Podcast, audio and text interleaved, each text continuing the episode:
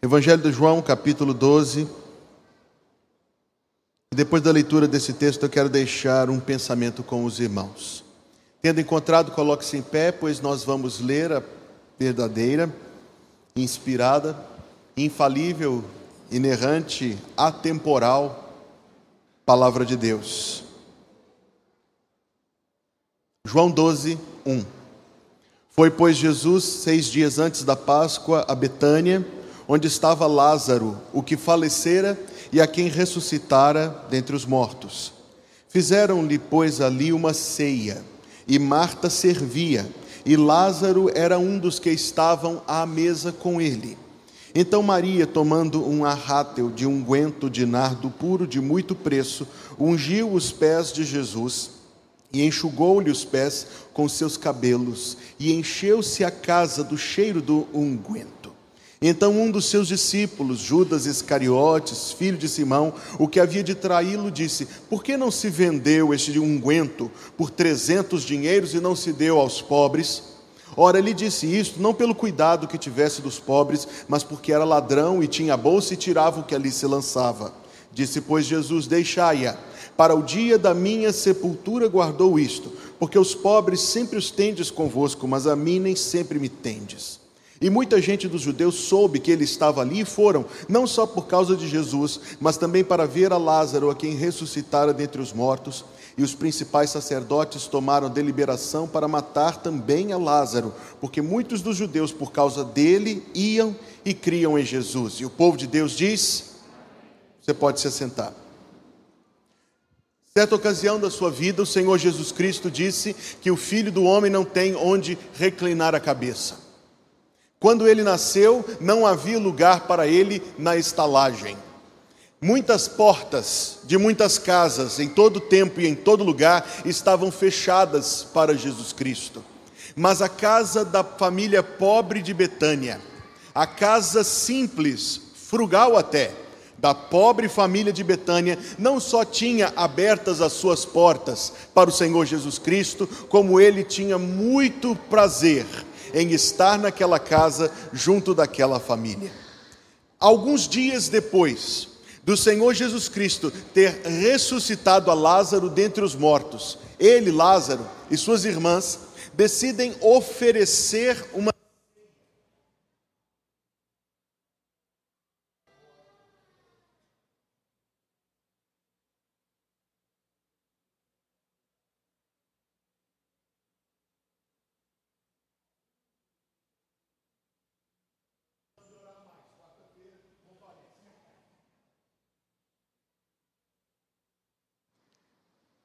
Alguns dias depois de Jesus Cristo ter ressuscitado a Lázaro, eles decidem fazer uma ceia, uma ceia sem dúvida de gratidão, uma, uma expressão de, de reconhecimento do grande milagre que Jesus fez em favor da família. Eu consigo imaginar, pois a Bíblia é muito clara nesse respeito, eles eram pobres, e nós todos sabemos que para receber alguém na nossa casa, alguma coisa especial a gente faz. Não foi não foi senão algo que eles tiveram que considerar. Porque quando entrava o Senhor Jesus e entravam os seus discípulos, não podia Lázaro e as suas irmãs dizer à porta assim: opa, opa, opa, não, não, esse jantar aqui é só para Jesus, vocês fiquem aí do lado de fora, por favor. E encontramos, irmãos, alguns princípios nesta passagem e neste singelo gesto de uma família. Primeiro, é que por causa do que o Senhor fez por nós, Ele é digno do nosso melhor. Ele é digno não só do nosso melhor, Ele é digno do nosso tudo e do nosso todo. Veja a pobre e simples família de Betânia, reunindo os seus mingos recursos para poder oferecer algo que seja proporcional, algo procura daquilo que o Senhor fez por eles, eles se esforçam e se esmeram em oferecer ao Senhor uma ceia. A que cada cristão olhe para o seu próprio coração e se pergunte: o que temos nós, cada um de nós, oferecido ao nosso Salvador? Temos oferecido ao nosso Salvador a primazia dos nossos afetos, que se demonstrará na, na porção de tempo que nós dedicamos ao nosso Senhor, se demonstra na santificação do dia do Senhor, se demonstra no nosso empenho e envolvimento, no nosso coração posto na Sua obra, nas nossas ofertas, sim, nos nossos dízimos, como não? Dizemos que amamos o Senhor, mas esta verdade se comprovará, como na pobre família de Betânia, naquilo em que nós nos esforçamos para honrá-lo, para oferecer-lhe algo que agrade o seu coração. Nessa mesma passagem eu descubro também que não é possível servir o Senhor sem servir o povo do Senhor. Quem serve a Deus, serve o povo de Deus. Como eu disse, eles não ficaram à porta dizendo: Jesus pode entrar, os outros não. Quem serve o Senhor, serve o povo do Senhor. Quem ama o Senhor, ama o povo do Senhor. Observe o arranjo que eles dispuseram entre si naquela, naquela ocasião desta ceia, pois o texto nos diz que cada um tinha um papel. Marta estava na cozinha, preparando, e conseguimos imaginar quanto trabalho Marta teve para poder fazer comida para aquela tropa. Imaginemos o papel de Lázaro. Nós pensaríamos que Lázaro ficou com a parte mais fácil, eu penso que ele ficou com a mais importante. O estar ali, o receber as pessoas, todos podiam ver Lázaro vivo.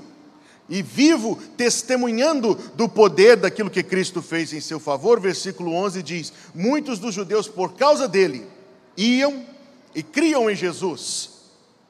Observe a participação que caiu a irmã Maria. A família era pobre, eu já disse isso algumas vezes. O que ela levou? Aquele vaso, aquele vasilhame, aquele arrátel de unguento de nardo puro era todo o patrimônio da família. Já foi dito isto em todos os comentários.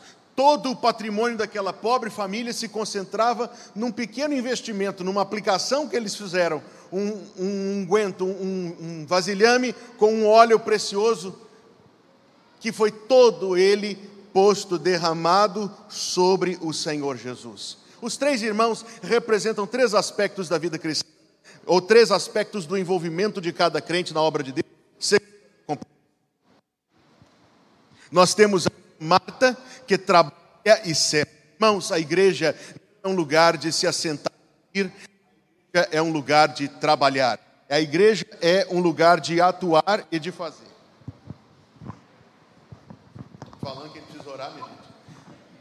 A igreja não é um lugar de assentar-se e ouvir. A igreja é um lugar de atuar e fazer. Se em nossa compreensão o culto cristão acontece no alto destes degraus e é assistido abaixo destes degraus, equivocados estamos. Aliás, eu particularmente resisto muito a chamar isso aqui de palco, porque toda palavra me implica algo que é atuado, algo que é desempenhado, uma performance. O culto acontece aí e aqui também. E a vida da igreja não é assentar-se e ouvir. A vida da igreja é dispor-se, apresentar-se para trabalhar. Marta é um exemplo do envolvimento de cada um dos meus irmãos nos ministérios desta igreja, apresentando-se para servir. E Deus sabe o quanto é necessário a força e o trabalho de cada cristão nos ministérios desta igreja.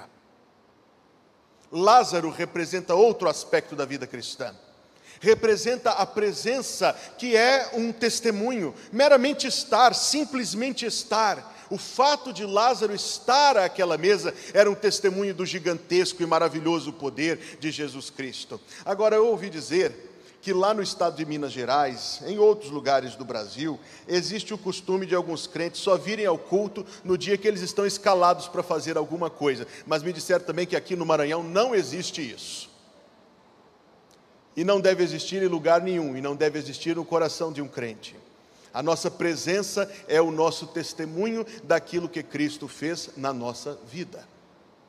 Maria, por fim, representa a dedicação minha e sua ao Senhor, à glória do Senhor, aos propósitos do Senhor. Deixai-a, disse Jesus, porque para o dia da minha morte, do meu sepultamento, ela guardou isto. E a nossa compreensão é que Maria, certamente pela orientação do Espírito e pelas próprias palavras de Cristo, soube que faltavam poucos dias para que o seu amado Mestre fosse crucificado, morto, sepultado também em favor dela. E em resposta ao grande amor salvador, ela entrega ela entrega a Deus, ela derrama aos pés de Deus aquele óleo que representava o todo e o tudo que aquela pobre família tinha.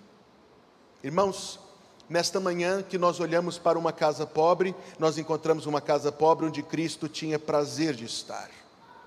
E a companhia de uma trabalhadora, Marta, de um Lázaro com seu testemunho de vida, de uma Maria com a sua renúncia e consagração, eram agradáveis ao coração do Senhor, como é necessário que em nossas vidas haja os mesmos traços para agradarmos ao nosso Salvador. Concluirei. O pastor de uma grande igreja no estado do Texas já está no céu com Jesus, pastor Joe Bizanho, amigo de um amigo meu. Era pastor da segunda igreja batista de Houston, uma grande igreja no estado do Texas. E num domingo, após pregar o evangelho e fazer o apelo à salvação, decidiu-se um homem muito conhecido, porque saía nos jornais e nas revistas e no noticiário, um dos grandes petroleiros do estado do Texas. Tomou a decisão quis seguir a Jesus Cristo, tornar-se um discípulo e um servo do Senhor. Foi o pastor, no dia seguinte, acompanhado de algum diácono da igreja, visitar o novo decidido.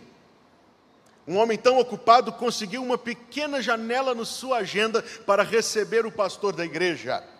Foi lá, como eu disse, o pastor e o diácono à casa do homem, e o pastor descrevia ser uma daquelas mansões que a gente vê em filme, uma coisa monumental. E foi recebido naquele palacete pelo próprio magnata, que assentou-se com o pastor e disse: Pastor, eu sou um homem de negócio, eu sou muito prático, eu vou direto ao assunto, eu quero saber quanto me custa seguir a Jesus Cristo. Quanto me custa seguir a Jesus Cristo? Qualquer um de nós responderia o seguinte: Não te custa? Não é isso, irmãos? E é verdade. Mas a resposta que Joe Bizanho deu também é verdade. Ele não disse isso, ele disse: Vai te custar tudo vai te custar tudo o que você tem, vai te custar tudo o que você é, vai te custar o restante da sua vida, vai te custar a sua inteira consagração, a sua inteira sujeição ao Senhor. E não é verdade o que ele disse? Não, irmãos, não há resposta parcial ao convite de salvação, não há segmentação do tempo, da energia, do esforço, do recurso nas nossas vidas e em nós que pertence ao Senhor. Tudo é do Senhor. Que o meu coração e o seu sejam como a casa pobre de Betânia, que representava tanto para Cristo Jesus, onde ele tinha prazer em estar. Amém?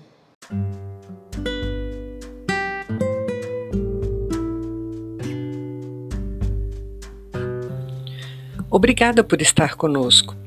Volte sempre. A Igreja Batista Plenitude tem sempre uma mensagem de Deus para você.